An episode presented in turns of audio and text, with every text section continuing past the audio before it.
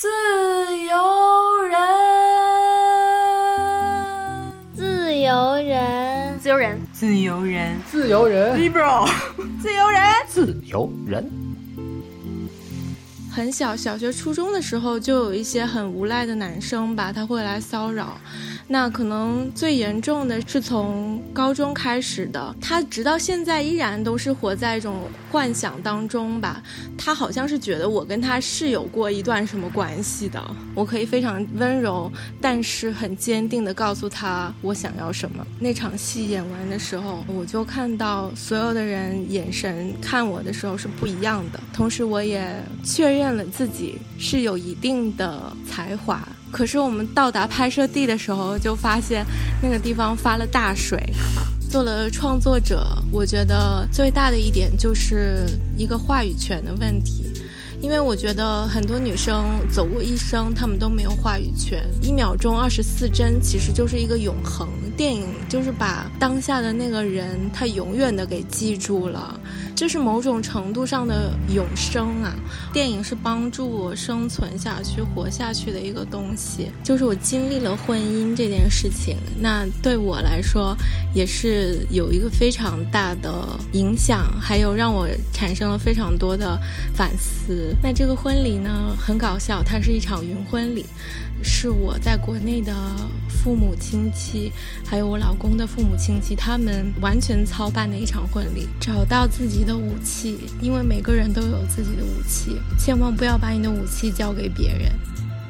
和一百个女孩的对话系列长期开放品牌赞助。如果你所在的品牌认可该系列的价值观、丰富度，亦或对此感到好奇、感兴趣，欢迎添加微信 s y s d p o d c a s t 和我们聊聊，一起来探讨更多的可能性。耶，自由人，呃，不不，啊啊，呃，啊，Hello，大家好，今天又是我们的女孩系列，我是刚刚解除弹窗的佳琪，我是又不能去跳舞的一萌。对，今天聚到这里也不容易，所以我们可能有一个 都是缘分。先欢迎一下我们今天要对谈的女孩 Jenny，欢迎大家好，我是 Jenny。嗯，我今年三十岁，等于是从事影视行业的一个女生，但是我现在目前在一个大学里工作。时隔上一次我们和 Jenny 去预聊的时候，已经一个多月了啊。嗯，对，所以我们现在对于彼此又有了一丝新鲜感，我自己是这么认为。对，而且 Jenny 说，据我们上次聊之后，其实这期间也又发生了很多新的事情。其中的一个变化就是，我已经打算要离职了。嗯，我提了离职，等一下可以继续聊这个事。那先从我小时候的经历开始说吧。大概从小学的时候，我就是一个学习刻苦的孩子，压力特别大，因为我妈妈就是我那个小学的老师。这个是非常可怕的，能想象到。对。其实我的父母并没有去真的说出来这个要求，但是我无形中我自己就觉得我必须要很努力，或者说我不能被别人看扁呀。我在周末的时候，我可能会不停的去上一些课外兴趣班、去补习班。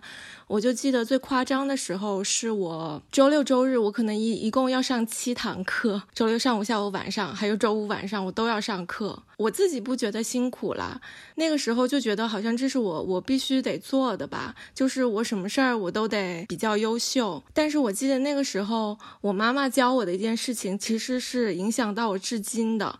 就是有一次别人跟我谈到这个事情，别人就问说：“哎呀，你这个小孩怎么这么听话呀？周末愿意花时间上这么多的班儿。”然后我就说：“对啊，我周末要上七堂课呢。”然后被我妈妈听到了，她就说：“你不可以骄傲，不可以就是向别人炫耀这些事情。”所以即使到我现在，我好像依然是没有办法真的去为自己感到骄傲吧。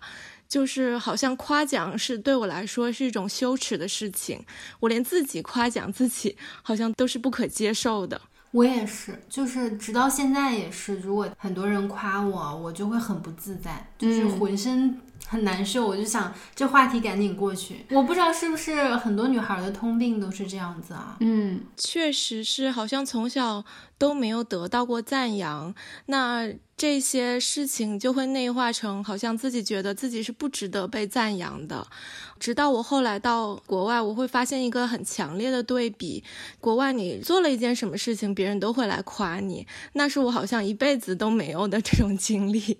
给别人赞扬其实是一件很快乐的事情，给别人带来快乐，自己也快乐。对，就说到我没有受到赞扬，但是其实我是受到了特别大的打击的。不停的在被周围的人打击，嗯，我觉得有几个原因。第一个就是因为我是一个女孩，再有是因为我是一个很内向的孩子。那我不说话，别人就会愿意相信我是一个没有想法。或者我是一个没有灵气的孩子，还有一个原因是因为我外表是特别柔弱的那种，那他们可能看到我就会有一个刻板印象吧，他们会觉得这个女孩就是很柔弱，她可能做不了什么什么事。我想大家应该都很熟悉的就是你在初高中的时候，会有别的家长或者一些成年人就会说，女孩现在成绩好，这只是暂时的，以后男生因为他们聪明，他们随便学学就会超过你。嗯，还有高中的时候，他们就会说，呃，女孩就是不能学理科，因为你后面就是学不过男生啊。记得印象非常深刻的是我的初中班主任，他简直是我的一个噩梦。我直到现在我还非常怎么说呢？我可以说可能是恨他吧，那种怨恨依然存在着。我甚至就想，我好像一生后来十几年做的努力，都是为了证明他说的话是错的。嗯，这个初中女班主任吧，她会有意无意的在打击我，而且她会直接的说，就说我没有天赋，嗯，我不聪明，然后她会拿我跟其他身边更活泼的女孩对比，就是我和我的朋友特别好，呃，我们有的时候上课会说话呀，她就会说，你看你又没有那谁谁聪明，那他可以上课不听，你可以吗？就是会用这样的话来打击我，那个时候特别痛苦。一方面就是我不会愿意去嫉妒我的朋友啊，就是即使他学习比我好，我也觉得是没有什么。但是这种老师的言论常常会好像是在挑拨离间的这样一种感觉。嗯，然后之后发生了一件事情呢。对我的打击是特别大的，因为我从小很喜欢写作，然后我常常会在写作业的时候偷偷写点小说什么的，嗯，我甚至通过几年的时间，真的写出了一个几万字的一个长篇小说，我还记得它是关于一个小女孩和一只会说话的蝴蝶之间的故事，嗯，那个时候写了好几个笔记本，有一段时间成绩不是特别好吧，然后我的。班主任就跟我的家长说说，你看他成绩最近有点下滑，你可以看看他的日记，让我的父母搞清楚我心里在想什么。然后我的父母他们其实很畏惧权威的，就是老师说嘛什么他们都呃是认可的，所以他们就有来问我说有没有写日记啊，有什么心事。然后我就很恐慌的，我就把我所有的那些书稿啊、笔记本啊，我就要藏起来，辗转寄到我其他的同学家里。然后就在这辗转过程中，我的书稿就丢失了。嗯，所以这是我小时候很珍贵的一个东西，但是它永远都流失了，就是因为大人之间的对我的打击和不信任吧。所以至今我还是对那个老师有一种怨恨吧，然后他就是在各方面就是会打击我，甚至就是在那个体育方面哈，比如说我们有运动会啊，然后要跑步什么的，然后他就会说，就说你看你这个就是文弱的小姐的样子，根本就是跑不快啊。过了几年，已经毕业了之后，跟同学一起回校的时候，他依然就是不会忘记打击我，就是会问说：“哎，你们都学了文科还是理科呀？”然后我就说我学了理科，他就很疑惑，他就说：“你怎么会学理科呀？”我觉得我好像一辈子我都在试图要打破他的这些魔咒，我就是要证明给这些看不起我的人，我可以做到这些事情。我真的是憋着一股劲儿在努力的，我。甚至在很多年之后，直到现在吧，我有的时候跟我的心理咨询师聊起来啊，我就说我没有办法释怀这些事情。然后他说：“那你希望怎么样吧？”我好像希望是我有一天再重新回到那个老师的面前，然后对他说：“看，我做到了这些、这些、这些，你以前说的全都是错的。”嗯嗯嗯。就是你提到她是一个长相比较柔弱柔美的女孩，嗯，那这一路可以想象会受到很多可能是无来由的打击和恶意。是的，其实从。很小，小学、初中的时候就有一些很无赖的男生吧，他会来骚扰。那可能最严重的是从高中开始的，有一个坐在我后面的这个男生，他就开始不停的，那个时候还只是短信，用短信来骚扰我。然后他会自己编造一个他的世界吧，他可能会认为我是喜欢他的，但是我和我的同桌，因为我们俩是好朋友，然后我们俩都喜欢他，所以我们俩都。不接受他，他就编造了这个故事。然后在 高中的时候，因为学习很紧张，然后每天晚上如果收到他这种恶意的短信，都会觉得很崩溃，还去找了我们的班主任吧。可是班主任除了就是把他的座位调开之外，也做不了什么事。他还是会有这样恶意的短信。然后只要看到我跟其他的男生说一些话的话，他就会有一种比较过激的行为吧。然后他就会发一些比较下流的言语。他的这个骚扰言。延续到至今，从高中开始，大概有超过十年了吧。也就是说，毕业之后，我几乎都没有见过他。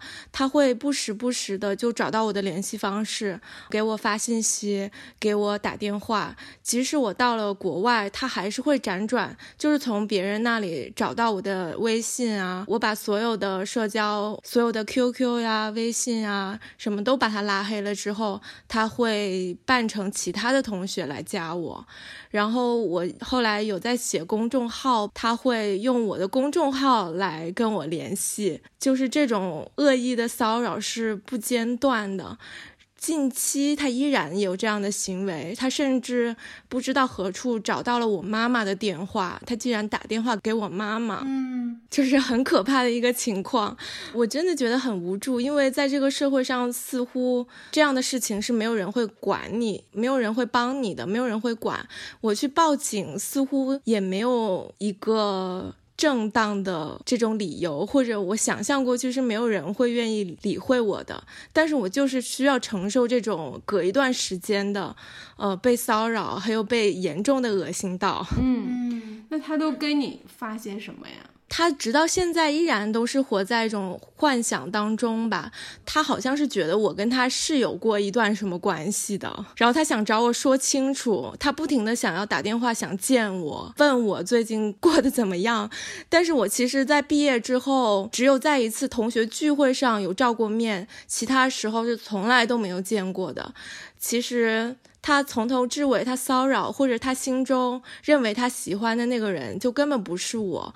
就是十年之后，我已经变成另外一个完全一个不同的人了。而他依然是在跟他心中的那个对于 Jenny 的一个幻想，跟那个人对话吧。我觉得他应该是有妄想症，或者是精神上一些疾病吧。是。那你在同学会上还跟他见面，就是他的举止是正常的吗？因为这期间他。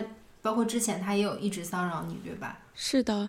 这个也是挺恐怖的一个地方，就是在外人看来，就是不知道这些事情的同学和老师看来，他就是一个完全正常的人，他也在当面不会有什么奇怪的举动，但是，一旦就是回到网络上来，私下里来，他就是一个非常极端的人，而且甚至是有这种可能有一些精神疾病的这种感觉，以至于我其实很难去跟别人描述，我可能只能跟特别好的朋。友他们会愿意相信我，但是其他人他们可能都不太会相信这件事情，因为那个人表面上是很正常的，现在应该也是一个正常的上班族吧。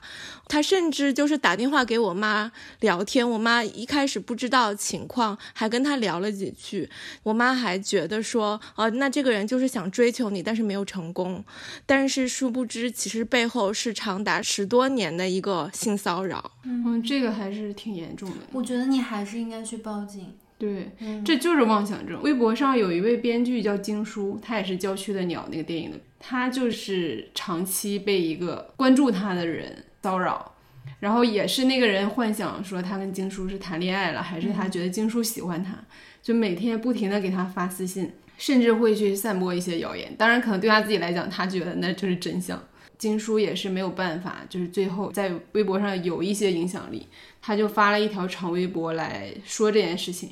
我觉得他可能某种程度上也有一点求救无门，就像 Jenny 说的，现在我们你可能去报警，也有一点无法识别这个人到底是什么情况，就是还挺无力的。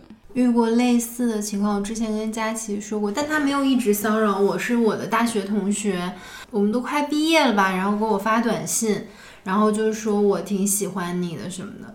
他平时举止吧，就有一点点奇怪。我之前听说过他有半夜在操场跟踪某一个女生，所以他当时给我发完了之后呢，我也就没有给他回复。嗯，然后大概过了一个小时、半个小时，他说。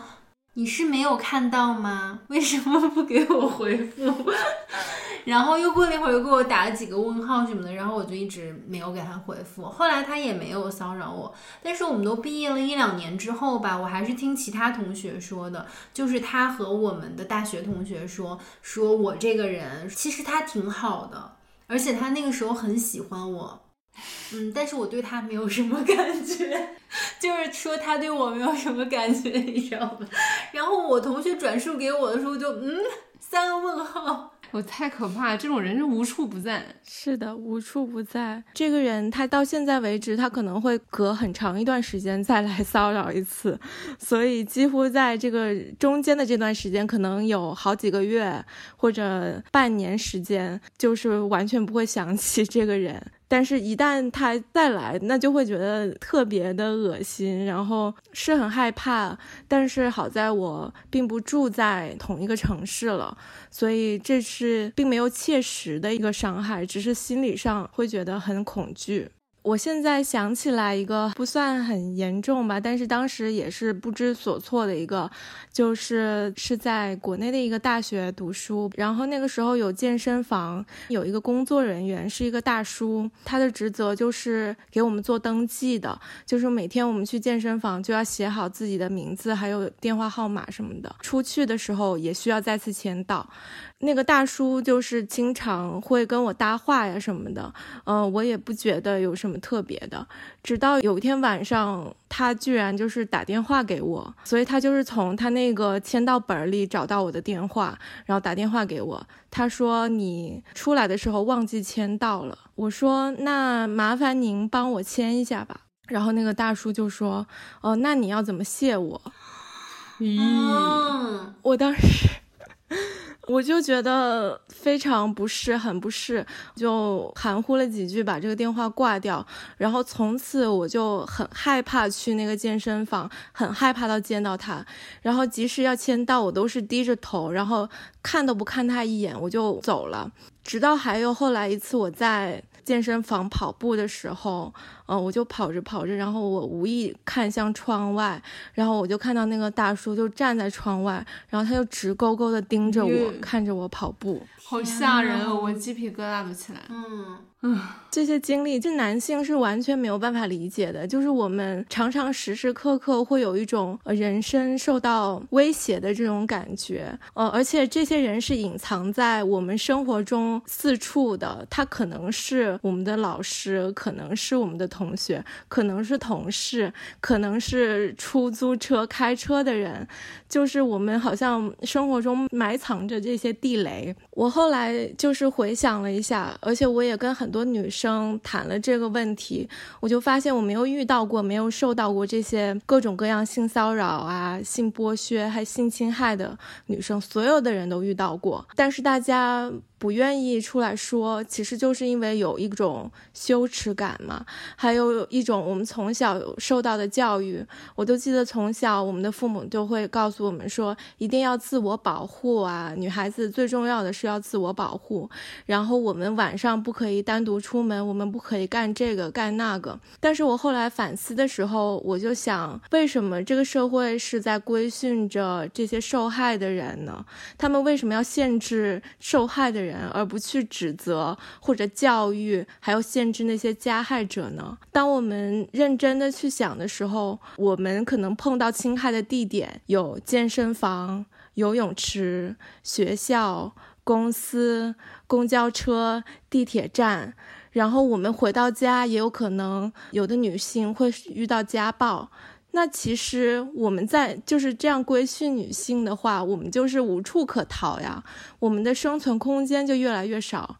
这个就其实是呃严重影响到我们的一个生存权利的问题了。嗯嗯，是的。那后来你就拿起了武器。其实我。爱上电影是很早的事情，大概也是初高中我就特别热爱电影，因为我就是一个很宅的人，然后是一个向内探索的人。我常常在生活中可能是不太找得到很多共鸣的东西吧，但是我发现电影真的是好像给我开启了另外一个世界，同时也发现有很多人是懂我的这样一种艺术或者这样一种媒介吧。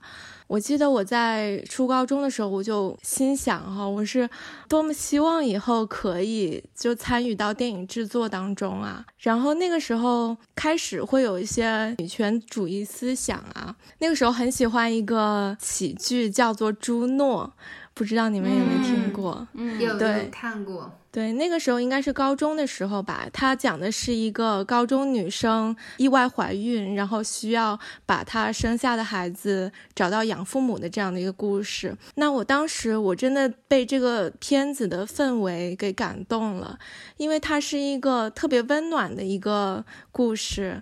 她即使怀孕了，可以说是她呃冲动的一个不良后果，或者是她人生中她犯的一个错误，但是她身边的人给予。他的是是爱和支持，还有他最后就是还能顺利的把这个孩子交到真正会疼爱他的那个母亲手里，所以这是一个非常令我感动的故事。然后我那个时候我就联想到我们的现实生活，如果那个时候上高中的时候听说一个女生怀孕，那她会遭到什么样的后果呀？我会想到所有的那些社会强加在他他身上的羞耻感，会说他的人生毁了，有人会骂他脏，骂他贱。我一定要去看看那个不同的文化下对待女性是怎么样的一个态度。所以那个时候，我真的就是下定决心，一定要出国去学习电影。嗯，哦，也是算我自己的一个决定吧。其实我在国内读了两年书之后，我就觉得我不想再等待了。就是我一定想去追求自己的梦想，所以我就申请了转学，我就自己处理了这些申请、办签证的这些事情，然后我就跟我爸妈说我要出国去。那个时候我就发现，其实我的执行力是非常强的，我是非常快的做了这个决定。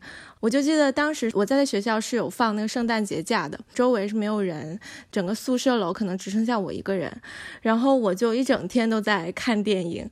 这个假期过完，我就觉得有电影环绕在生活中是多么美好，然后我就一定要快点去实现我我这个梦想，所以我当即就决定申请学校。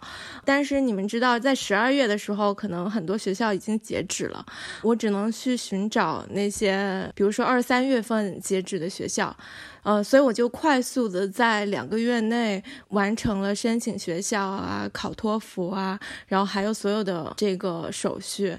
两个月内完成之后，大概三四月就拿到了录取通知书，然后那年的八月我就来到了美国。嗯，嗯。然后来到美国呢，我真的是一个一直都是挺天真吧，或者向着一个目标前行的一个人，所以其实我真的不了解电影行业，呃，我可能只是在网上查了一下，就说哪个学校好，或者世界上要去哪里学电影好，然后我就锁定了美国，当时知道可能比较好的地方就是洛杉矶。和和纽约这两个地方，但是洛杉矶的学校都已经超过截止日期了，所以我就来到了纽约州。我在的学校离那个纽约市还是挺远的，大概要。坐车三个小时吧，嗯，然后我就去了那个学校，那是一个特别特别冷的学校。那个时候我真的是孤身一人，然后来到了一个完全陌生的环境，没有一点依靠。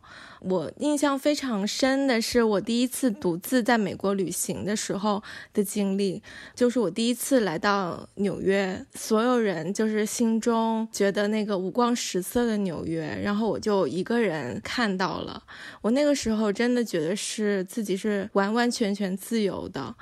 而且我会发现我的力量是无限大的。其实我家庭环境也并不是特别好，呃，所以很多时候在美国生活是要省钱的。后来在学校里我就加了一个电影专业嘛，当时就不停的在打工，然后是在学校的食堂。那个时候是一个特别的经验哈，一开始。他会让你去洗碗，就是最差的那个工作，可能一周要花二十个小时，就站在那个洗碗的那边收垃圾啊什么的。然后后来你工作久了，他就给你好一点的职位，那我就开始可以做炸鸡呀，可以做三明治啊，然后做沙拉什么的。然后那个时候我觉得很有意思的是，我特别会做三明治，因为美国有很多的那个做三明治的酱料，大家一般是分不清的。刚去那里，大家都不知道，但是我全都知道。然后我还会做那个墨西哥肉卷儿 b r i t o 就是牛肉。卷卷啊，鸡肉卷那些，那个时候一起工作的有很多其他的留学生，也有就是美国当地的工作人员。那他们那样的工作人员就是比较底层的一些人了。跟我一起做墨西哥鸡肉卷的是一个呃黑人的，可能跟我差不多大的女孩吧。然后她的一只眼睛可能是不太利索的，但是她特别特别的可爱。她对我。对其他的学生都是非常接纳的，就我在这些底层人身上是看到非常呃向上的力量的。其实对他们的生活也产生了一定兴趣吧。然后后来我在学习电影的过程中，我就慢慢开始接触了纪录片拍摄，就开始想要拍这些身边的人、底层的人或者需要帮助的人他们的故事。最大的一个项目，我是独自一个人拍了一个关于校园性侵害的一个。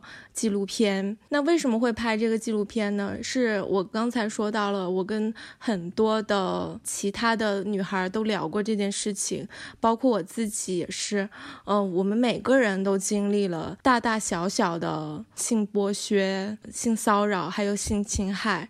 我就想要更加了解这件事情，所以我就去做了这个纪录片。在这个过程中，我就采访了很多。当时的一些受害者，还有处理这些事情的工作人员，还有当时其实学校里都会有一些女权的组织，我就记得那个时候我恰逢碰到他们正在做活动，他们就会上街游行，嗯，我还记得那个时候我拍下了他们游行的段落。他们那时候活动的主题叫做 “Take Back the Night”，夺回我们的夜晚。女性其实一直在被剥夺的，呃，我们被教育不要晚上出门，但是我们应该规训的是加害者。为什么要让女性承受这种他们加害过后的这个后果呢？所以我们需要夺回自己的夜晚，还有夺回很多生存空间吧。嗯，在我本科已经毕业了之后，又独自一人来到洛杉矶。然后在洛杉矶的时候，我就开始找实习、找工作呀。正好我就遇到了一个影视公司的老板，然后他就说可以来他的公司做实习生。跟我约定的是，先让我无薪的去做实习，然后等到一段时间，如果表现好的话，是可以全职进入到他公司，并且他会协助我办理我的工作签证。所以为为了这个工作签证，我先答应了这个无薪实习的条件。但是我在实习的过程当中呢，我就发现这位老板他好像有不一样的意图。他其实年纪是很大的了，他比我爸还要大，可能有五十几岁。但是他会经常约我出去，但是他的这个邀约，我一开始并不能确定是一个什么样的性质。呃，他一开始会说，嗯，因为你刚刚来到洛杉矶，那我想多。给你介绍一些地方啊什么的。那个时候我可能也比较年轻，我就不能够明了他这个背后的含义。但是他的邀约的确给我造成了很大的压力，我觉得我好像不能够拒绝，或者。说不能够一再的拒绝，可能他邀约三次，呃，我拒绝了两次，最后一次我可能会答应。压力很大的时候，会想各种的方法去推脱，或者我会想能不能拉上其他的同事啊。这其实这个过程中已经造成了一个性骚扰，或者说在工作上一种 sexual misconduct 这个问题。到后来，这位年纪很大的老板，他就的确是对我表白了，当然我就是拒绝了呀。那之后我就发现他的态度是有改变，比如说我们之前约定。的这个事情似乎是有所改变，所以到我最后离职的时候，我也没有拿到我的工资，我也没有真的变成全职的员工，我也没有得到这个工作签证的协助，所以那个时候其实是过得挺艰难的。一个比较低谷的时期吧，因为我真的是不认识一个人，到了那里，这份工作又没有一个收入，所以我还要去打其他的工。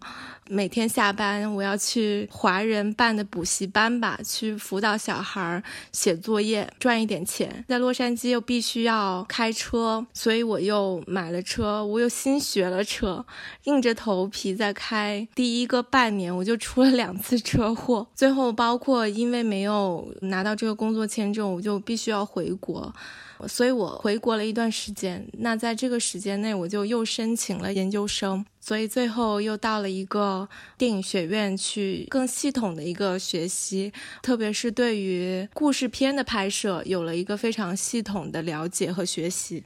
呃，我们每天好像都是在不停的搬砖，因为片场其实是非常消耗体力，而且很辛苦的一个工作环境，可能是没日没夜的都需要去拍摄，并且要做后期。我就非常希望能把自己所有写的故事给拍出来，但是其实到了这个环境里，依然还是受到了一定的打压的。这些打压，我觉得仍然跟我的性别、跟我内向的性格，包括跟我的肤色是有关的。嗯，我就遇到了有一次，我需要跟另外两个同学合作拍摄，那这个课程指定的就是我要作为另外一个人的剪辑师，但是对方是一个年纪也是比较长的男性吧。他就非常的不信任我，他不希望我做他的剪辑师，但是这是课程要求的，并且这是我付了学费，我来攒经验的呀，所以当中起了一些冲突，我是非常伤心的。我不知道为什么对方就可以不信任我。就是他对我一无所知，他怎么就知道我做不好这个工作呢？但是他当时就是这样想的，并且他就是自己偷偷拿了素材，他剪了一些版本，然后就想作为他最后的作品吧。嗯，所以在这个过程当中，我是没有受到一些训练的，所以依然就是好像是跟小时候的经历一样，我发现我必须要证明自己，别人才会，其实也不一定，别人依然不会尊重我。但是我就 因为他们的打压，我就必须要更加努力。一开始的时候，我是做的比较多的是关于编剧还有剪辑方面的工作。一开始的认知是觉得我自己既然这么内向啊，或者不善与人沟通，可能做不了导演，或者我天生对于领导者这个职位是有所畏惧的。嗯，我可能一开始不敢去想这个事情，包括我觉得作为导演，他一定要非常。常厉害，我非常尊敬这个职业，所以我不敢轻易去触碰，所以我并没有想做导演。但是后来有一个经历，就是我还是选了一个导演课。那在导演课的过程中，我就发现原来是我是可以做到的。我就记得其中有一个作业，就是在导演课上，我们必须选一个电影里的选段，然后跟几个演员合作，然后在现场导一场戏给老师和同学们看。这个时候我就已经产生很大的压力了。嗯，我就想象那个环境啊，我要站起来在所有人的面前，然后导这场戏，还要用英文，而且我们找到的演员其实都是相对专业。的演员了，那他们一定会对我有所质疑，嗯，所以我压力是非常大的。到了那天我要导这场戏之前呢，还发生了一个小的问题，就是我导的那场戏其实是一场在床上在卧室里的一场戏，那我就需要床作为一个道具，但是当时我们的助教没有给我准备这个，所以我就必须要让我的演员躺在地下做这个表演，呃，压力巨大，然后不知如何是好。当我要上场的时候，我就站起来，然后我就看着我的两个演员，仿佛那个时候有一种灵魂出窍的感觉，就是身边所有的事和物都不见了，我的眼中就只有那两个演员，然后我可以非常敏锐地洞察他们的表情，还有他们流露出的情感，然后我也不畏惧去给他们加以指导，即使当那个时候，另外那个男演员他的。却对我产生了质疑，他会用比较强硬的一些口吻对我说话，但是我都能够撑得住，我可以非常温柔，但是很坚定地告诉他我想要什么。那场戏演完的时候，我就看到所有的人眼神看我的时候是不一样的，甚至有一个女孩，她都好像特别感动，然后她把手拍拍她的胸口，呃，向我示意。那个时候，我觉得我赢得了在场。当时所有人的尊重，我也找到了自己是能够做到这件事情的一个力量，同时我也确认了自己是有一定的才华。在这个才华当中，应该是我对于一个情感的非常敏感的这种觉察。嗯，因为作为导演很重要的一个职责就是觉察演员流露出的情感表达，并且能够准确的对他们进行指导。这一点我是可以做到的，所以还是激发了你很多自己被埋藏的潜力的。嗯，而且找到了自己真正感兴趣的工作，是吧？工种。对，其实这种想法我也有。虽然我总说我想当导演，但当你细想的时候，你总觉得遥不可及，就会跟 Jenny 产生很类似的感受。因为我也很怂，我也不是那种很强硬的表达自己需求的人。然后包括你的一些敏感的和感性的，和刚才所说的那种觉察的部分，其实很多时候是被否定的。就他们会归为一个是你感性的部分，不宜过于展示，反而你应该更有规划、更有计划、更有目标感那一种感觉。然后我也会觉得我好像并不适合干这件事情，但也是看了很多女导演他们的现场风格，你会发现可能以前接触到的更多的是一种男导演的刻板印象，你觉得导演应该是怎样的，然后你觉得你不能把自己放到那个位置上去，但实际上你可以有你自己的风格。对，而且其实因为影视行业它还是一个团队协作了，最后是一个团队所。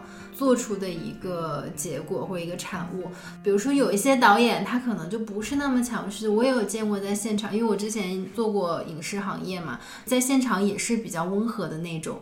但是呢，他有什么诉求，他会跟制片人说，然后制片人就是一个非常强势的存在，不管是谈演员也好，当然表演方面肯定还是导演亲自去沟通，但一些其他的一些事情，就是导演有什么想法，或者是他觉得他这时候需要比较强硬的去表达，但他又表达不出来的时候，他就偷偷跟制片人讲，然后制片人就会帮他去安排一切。所以我觉得就是还是是一个写作的一个对，那其实是女性很擅长的。哎，是的，我其实想在这里做一个背景介绍，我不知道 Jenny 介不介意啊？因为 Jenny 之前是在 USC 上的。电影制作的研究生是吧？嗯，是的。嗯，可能大家不太了解这个电影行业的人可能不知道啊，因为 USC 它的电影制作的专业在北美地区都是很顶尖的院校。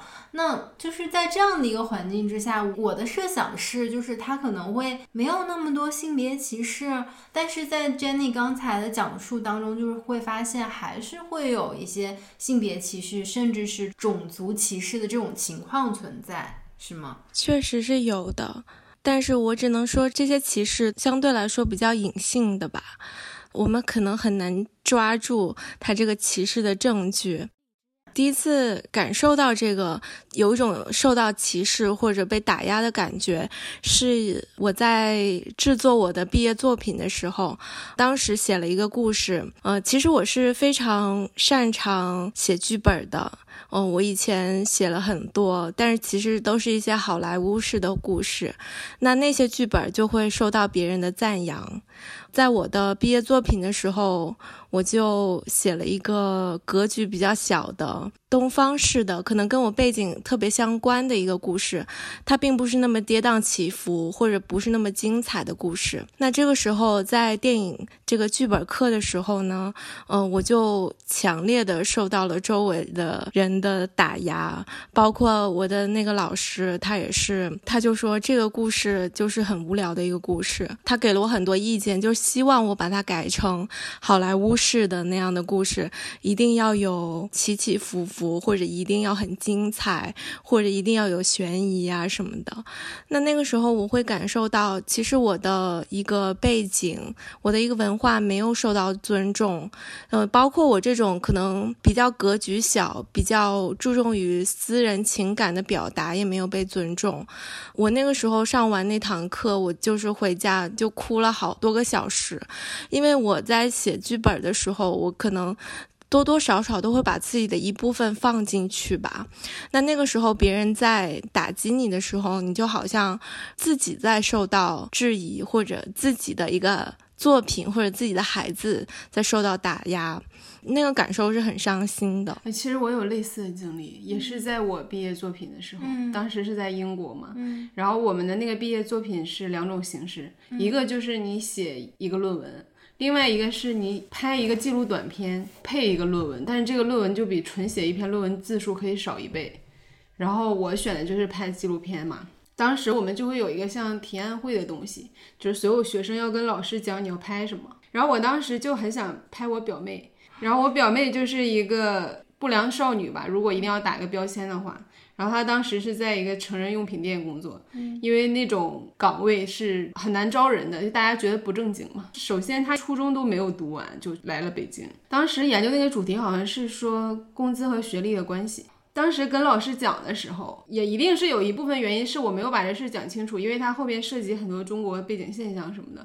然后老师可能也没有听得很明白，但是他有一句话也是很刺痛我，他就说这主题我不知道有什么意义。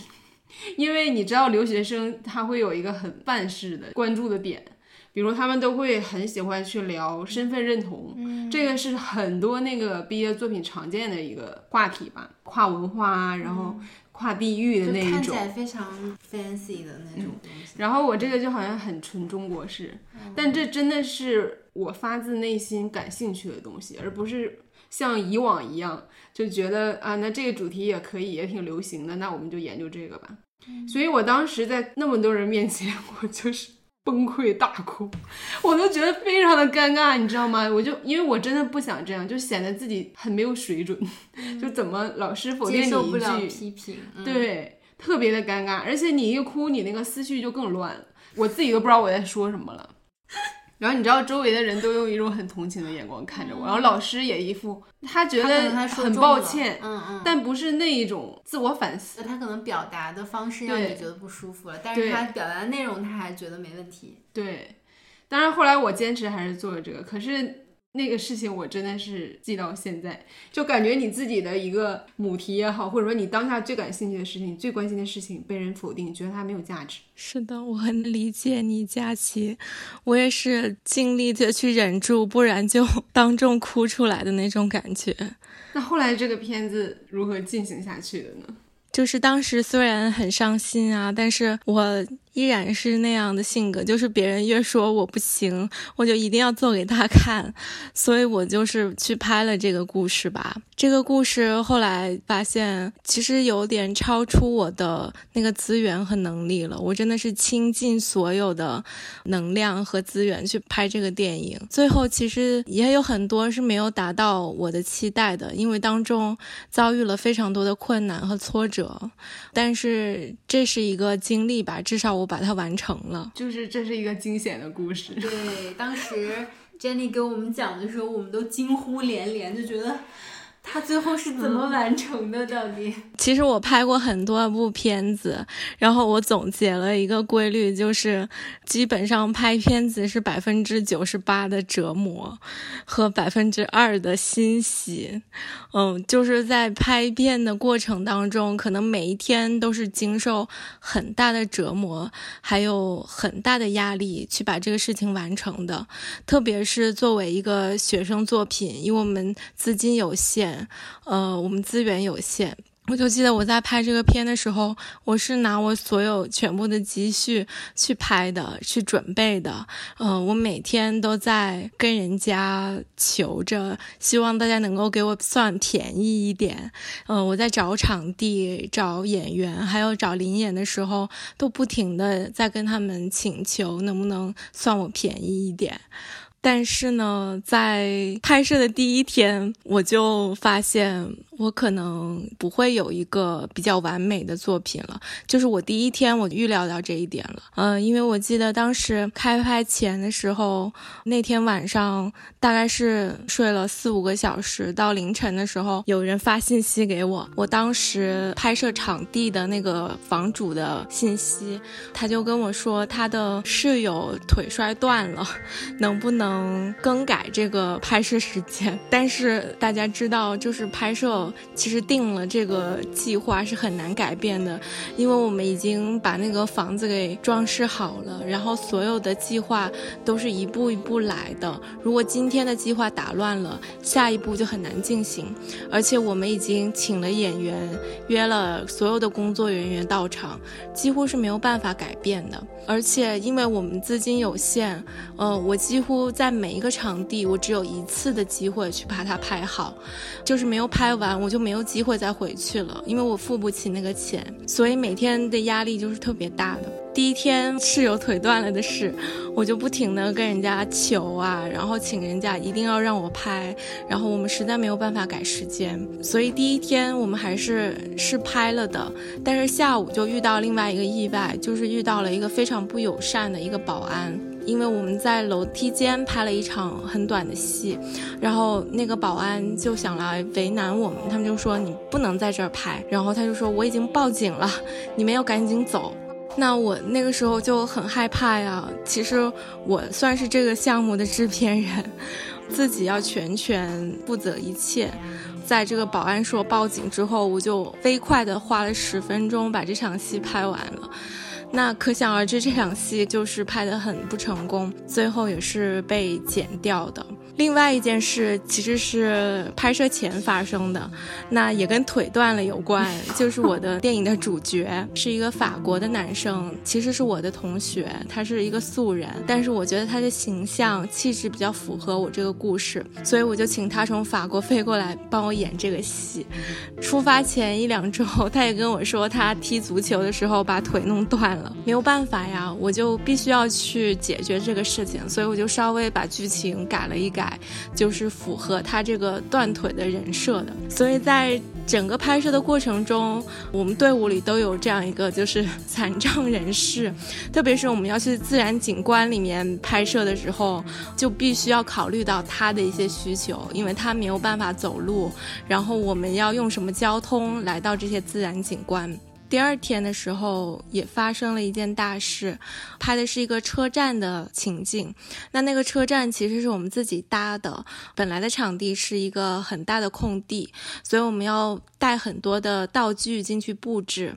那么我的这个美术呢，他就准备了很多的，像是车站的一些牌子啊、杆儿啊，还有那些椅子啊，都是很大型的一些道具放在里面，做成一个车站。然后我同时也。要拍一个大巴车上的戏，呃，现场大概有四五十人吧，我的灵演有三十几个人，我的压力也是很大的，因为很大的一场戏，我又必须在这个规定的时间之内拍完。我就记得我在车上导戏的时候，突然听到了一声巨响。但是我在拍戏，所以我就没有多去管这个事情。等这场戏结束了，我就下车的时候，发现原来是当时的一个杆儿倒了下来。击中了我美术的鼻子，做美术的那个女孩，她就坐在那儿，我就看她鼻子都肿了，然后眼睛也是红肿的，因为肯定特别疼。当时就感到特别的绝望，我不知道该怎么办，我就心想，我可能这戏拍不成了。我就先让另外一个辅助我的制片先把这个做美术的女孩送去医院。留在现场，我就想我该我该怎么办？我要不要继续拍下去？我刚才说我们隔了一个月又聊天，其实这之间也发生了一件事情。就是我认识的一个在还在洛杉矶的一个摄像师，他就是在片场意外身亡了。整个事情其实是也是跟呃我们电影学院是有关系的。然后那个时候大家都非常的悲痛，因为那个摄像他经常到我们的片场帮忙，然后他就这样子。消失了，就是在片场，他就献出了他的生命。其实，让我们每一个人都对于这个职业和这个行业有多了一份思考吧。因为我常常会在思考，就是我们做的事情，电影是否是值得的，或者说，我可以把它当成一个激励我的东西吧。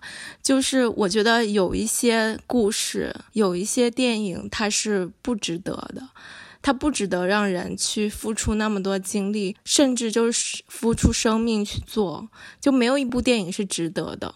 我们必须要做更好的故事，但是就是永远都没有一部电影是值得我们失去一个生命的。生命是高于一切的。对，然后送了这个美术去了医院，他的鼻子没有断，只是遭到了重击，所以他还是可以继续跟我们拍摄。他受伤的第二天，我们就飞去了另外一个城市，因为我的作品它是需要拍一些自然景观的，特别是一些雪景，而洛杉矶当地没有这样的景观，我就带着非常小的一个团队去到了盐湖城去拍摄。也是对我能力极限的一个挑战了吧，因为我自己还是主制片，所以我必须要考虑所有人的衣食住行，给大家租什么样的房子，所有的交通，然后甚至大家每天吃什么我都要考虑，因为我们要到自然景观里，有的时候大家的一些穿着，还有大家穿的鞋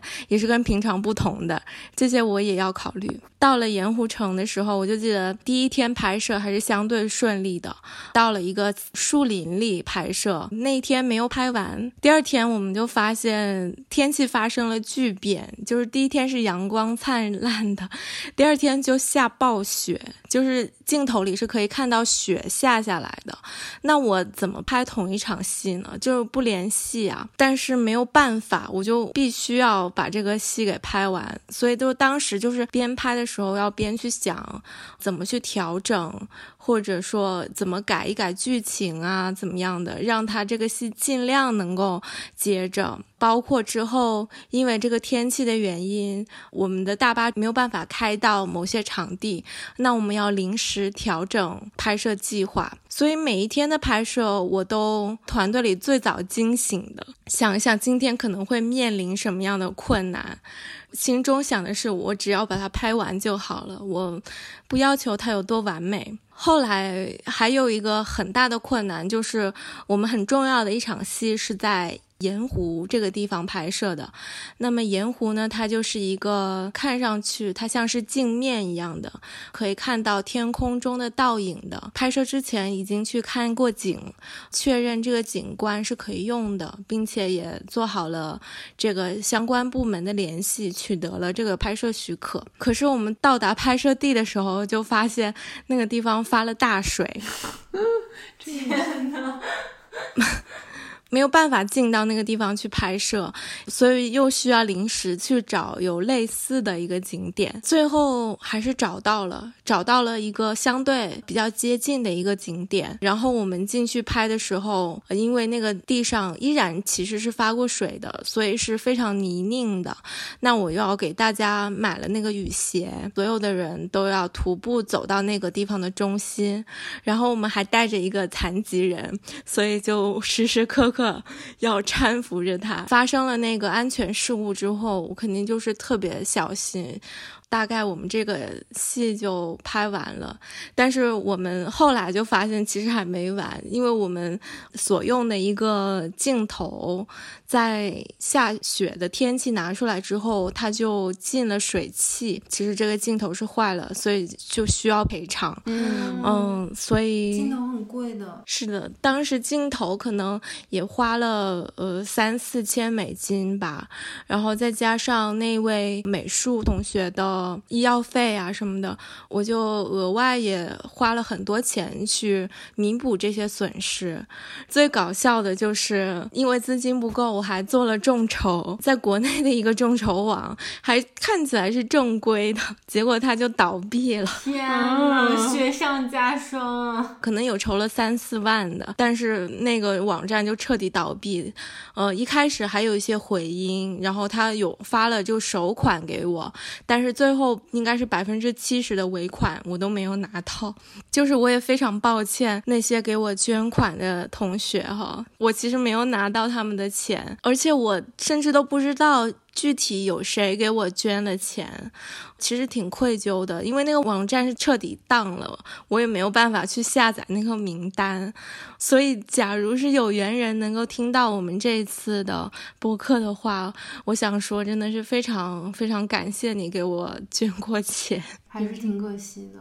Jenny 给我们投稿的时候写这么一句话，他说：“电影是我对抗世界的武器。”他聊天也能感受到他是一个比较内向的人，就并不是一个喜怒形于色、表达的特别直接的那样的一个女生。我很想知道，就是电影给了你什么样的能量？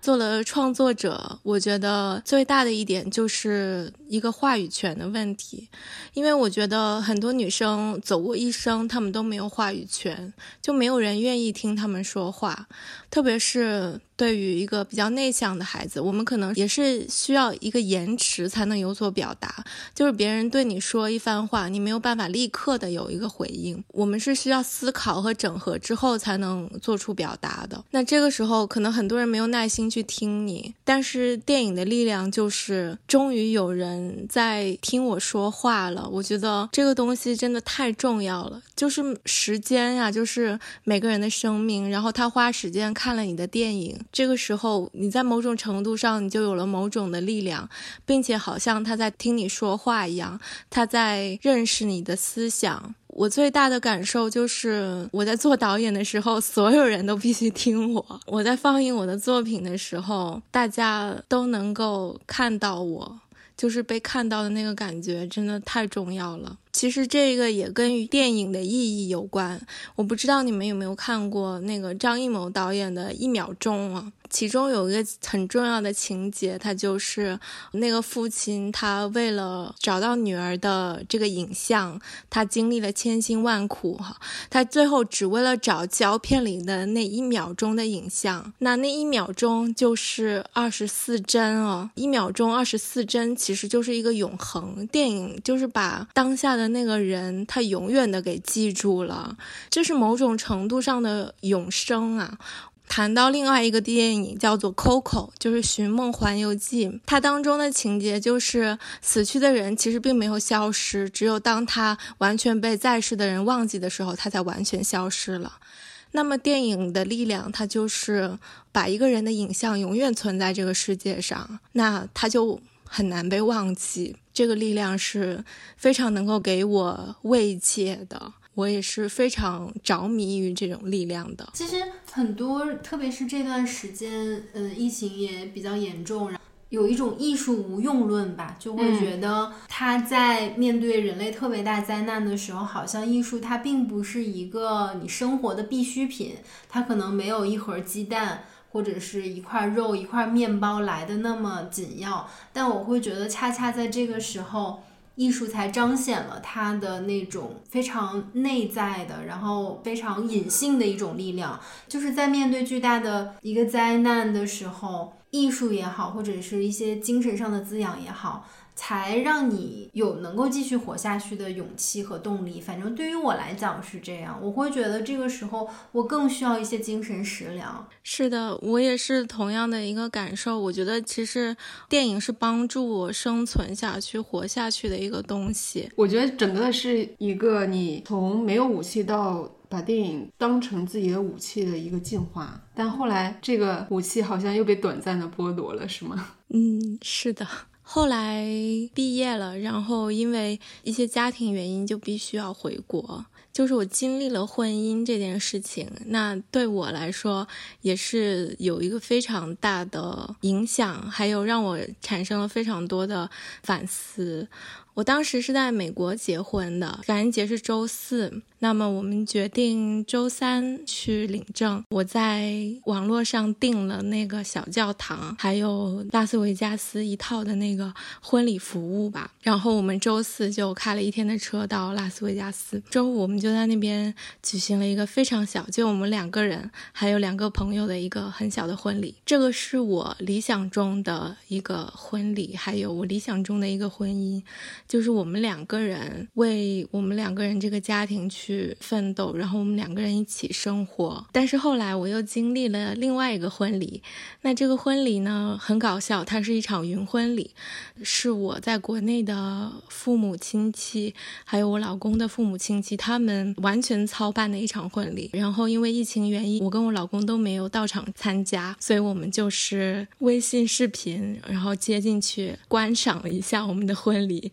然后他们还做了很多习俗该有的仪式啊。那我后来回想，我觉得这是一个很有意思的一个事情哈，就好像那场云婚礼，好像是别人眼中的婚姻，或者别人眼中我应该经历的一个婚姻。但是很明显，这两个婚礼的对比，代表了这两种婚姻观念的不同。回国之后就会发现，在国内经历的并不是我想要的一个。状态。其中有很多是因为我老公家庭所在地区的这个原因，他那个地区就是很有名的一个我们常常会说的厌女大省或者一个厌女地区吧。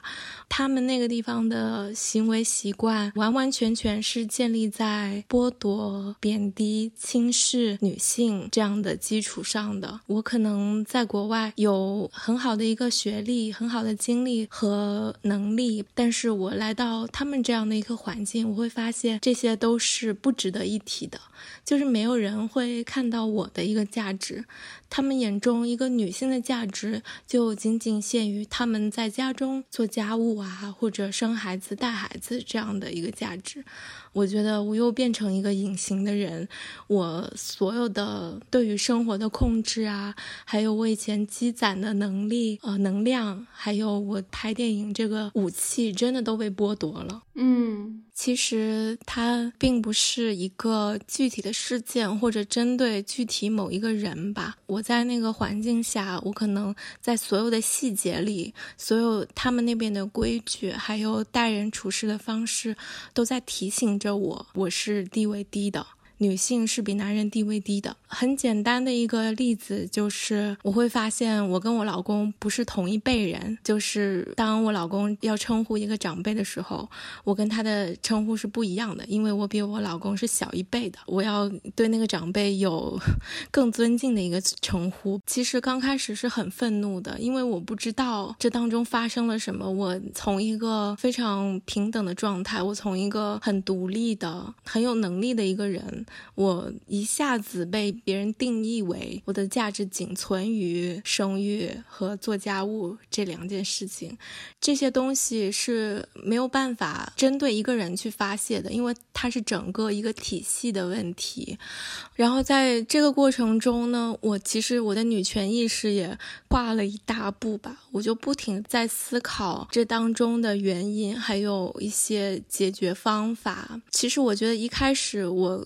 甚至没有办法精确的描述我的感受，因为生活中并没有人他会认同我，也没有人愿意倾听，或者我也没有遇到过跟我相同经历的人。我当时是有跟我老公沟通的，然后我一直在找词汇，想要让向他描述我的感受吧，因为我知道他一定是没有办法体会的。后来我想到了一个例子，我记得我在美国的时候，我唯一的一次接受到。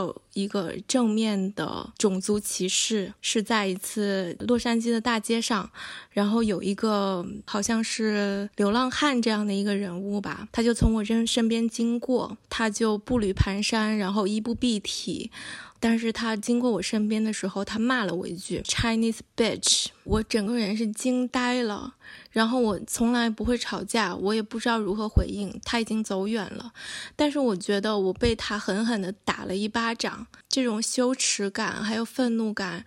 就从脚底升上来，笼罩了我这我的整个身体。然后我最最愤怒还有惊讶的是，这个人他对我一无所知，他甚至于在这个世界上，他的生活是比我差很多的。他可能食不果腹，他衣不蔽体，但是他见到我的肤色，他就觉得他有权利去谩骂我。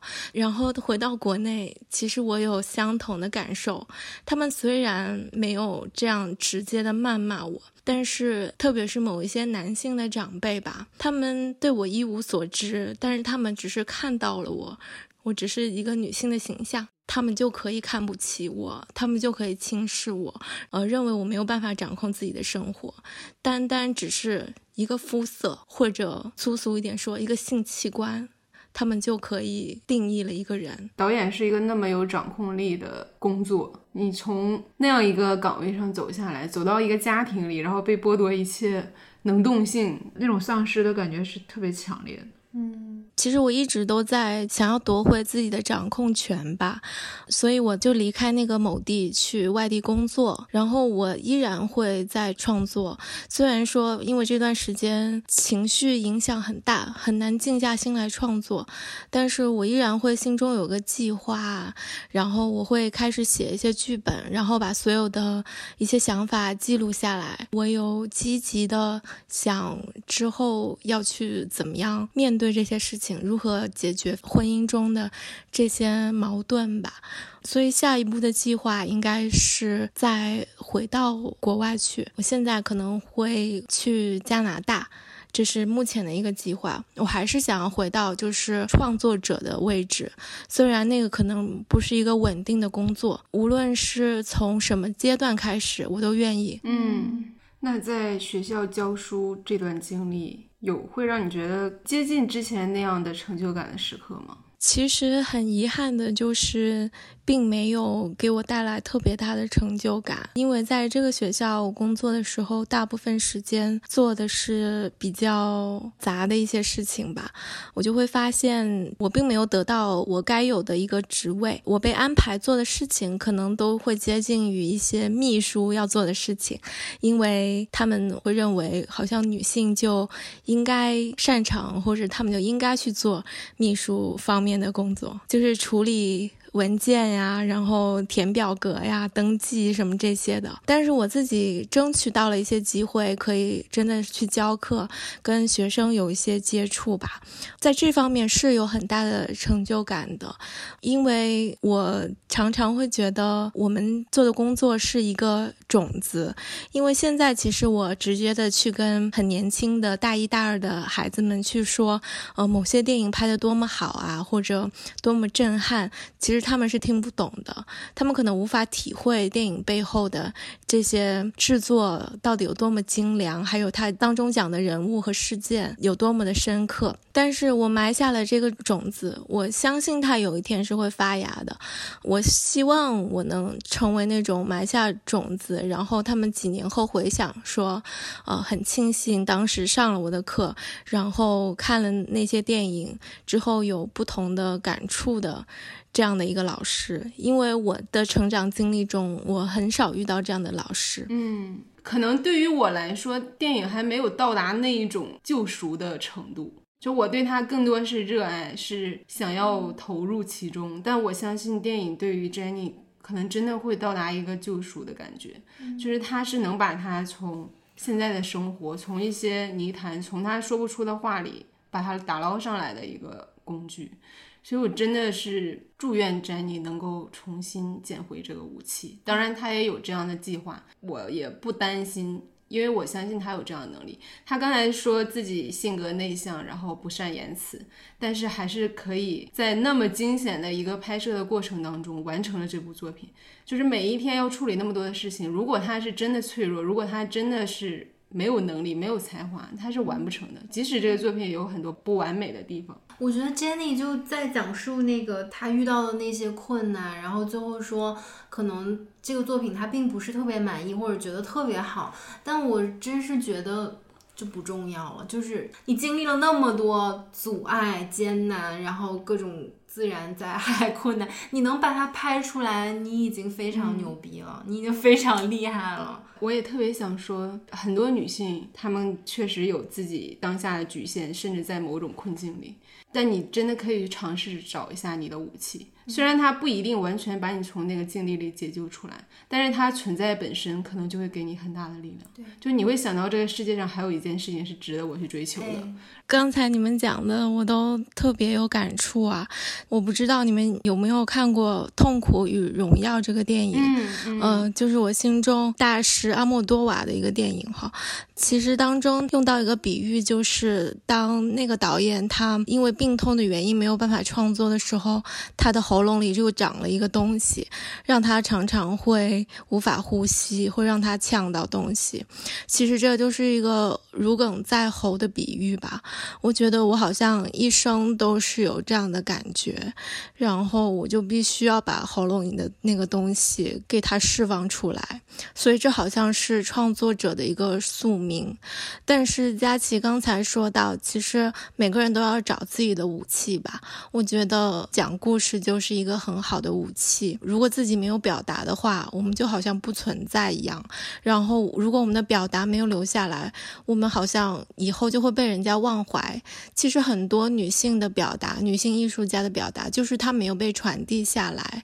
所以我觉得，就是大家都可以试着开始讲故事，或者把你的故事写下来，或者像你们这样录播课，把大家的故事传播出去。其实我们在这个环境里，很多时候有些故事是没有办法被大家一直传阅下去，或者被广泛散播出去的。但是我觉得你把这些故事记住，就是很大的一个宝藏，因为你可以跟你的下一代讲，你可以跟很多其他的人讲，然后这些故事就是会流传下来。让我们就多讲女性的故事。嗯，是的，是的，记录和表达真的太重要了，不管你用什么形式。你可以用文字，可以用声音，可以用影像，可以用绘画，可以用身体去表达。你可以跳出来，你可以表演出来，真的活在这个世界上的一个方式，我是觉得一个证据。嗯，那么就用一段刚才 Jenny 也提到的，她非常喜欢的导演阿莫多瓦的话来形容一下我对我们女孩系列的女孩们的期待吧。好像没有在节目里特意讲过。我也很喜欢阿莫。By the way，好的。他说，一个女人不必一定要是职业演员，也能很好的去撒谎、去表演、去做戏。男人和女人有着一样的寂寞、痛苦，但女人对此的反应要戏剧化的多，也惊心动魄的多。从这一意义上讲，男人看上去确实要比女人少了一些什么。这就是我特别想找到各种各样不一样的女孩。也许你的经历并不是那种光辉历史，然后不是那种爽文，不是那种就是人家一听就觉得可以效仿的一个模板。嗯，但你或者说你的表达也没有洛苏那么精彩。对，嗯，就是呈现女孩身上的这种复杂性，就是我特别想做的一件事情。因为我觉得她们就光存在在那儿，然后表达出她们自己，这个画面就非常的美。昨天晚上突发奇想，在微博搜了一下实验书店，然后对这个是我们之前播客的名字啊，真的看到好多人在安利。有一个人他发微博说，他说强烈安利我们的播客，然后感觉重新审视了自己在社会的角色，治愈了很多以前没得到解决的困惑。嗯，然后下面有应该是他的朋友回答，就说。我觉得好感动，然后他说我也很感动，因为我昨天晚上刚听了《上海女孩》的那一期，嗯，然后还有一个应该也是，嗯，他粉丝还挺多的一个 一个号，然后也是强烈推荐，说最喜欢我们的女孩系列，然后说听女孩子聊天就是觉得很开心。还有一个人是说，他说。和一百个女孩对话系列听了几期下来，我最大的感受就是我们远比想象中强大。我们都有可能会处于至暗时刻，但是也要相信我们有能够冲破黑暗、抵达光明的力量。我不是一个人，你也不是。哎，我的妈，我又要哭。这个是我印象最深刻的一个，就是他说我们远比我们想象中的自己强大。嗯，是的，真的。我我真的觉得是每个女孩都有她自己的力量。我会觉得不一定所有人都要非常强硬的去发表宣言。对对对，因为每个人的性格都不一样，不是所有人都能够那样。其实内向的人，他往往蕴含着更巨大的潜藏，就像冰山一样的，对，就是冰山，你只看到了它一角，但是你没有看到海底。它的巨大的那个能量团，就不要低估任何一个女孩，也不要低估任何一个看起来好像很温柔、很柔弱的女孩，也不要低估一个内向的人。是的，是的，谢谢你们，谢谢你。我们最后还是让 Jenny 送给所有女生一句话吧，我们节目的惯例。我觉得就是找到自己的武器，因为每个人都有自己的武器，千万不要把你的武器交给别人。也不要把世界让渡给那些坏人。如果你短暂的把武器交了出去，也要想办法把它夺回来。是的，而且他他也会等着你的。我觉得你的武器就是知道它就是属于你的，就是他一定在等着你，你不要放弃它。那感谢 Jenny。谢谢 Jenny，也祝福你的计划能够顺利实现。好的，非常谢谢你们，周末愉快，期待看到 Jenny 的作品，新作品。对，好的，一定，谢谢，不要放弃心中的梦想。在节目播出的时候，Jenny 已经从她所在的高校离职，并且在今年下半年准备移居到加拿大。嗯，在写自我介绍的时候，他写到：“A woman, a filmmaker, an introvert，走了很多路，看了很多故事，一直很温柔。一个温柔、温和，然后非常平静的这样的一个女孩，其实她也拥有巨大的能量。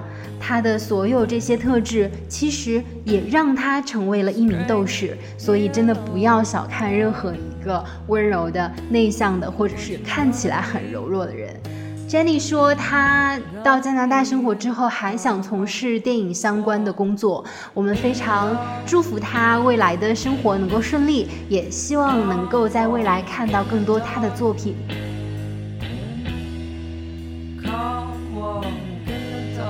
你可以在各大播客平台订阅我们的播客，也可以关注我们的微博“自由人 Liberal” 和公众号“自由地 Wonderland”，接收最新资讯。加入我们的社群，给我们发送听友来信。你可以在 show notes 里找到入群方式和邮箱地址。这里是自由人的自由联合，自由的人请举手。哦，举了吗？举了。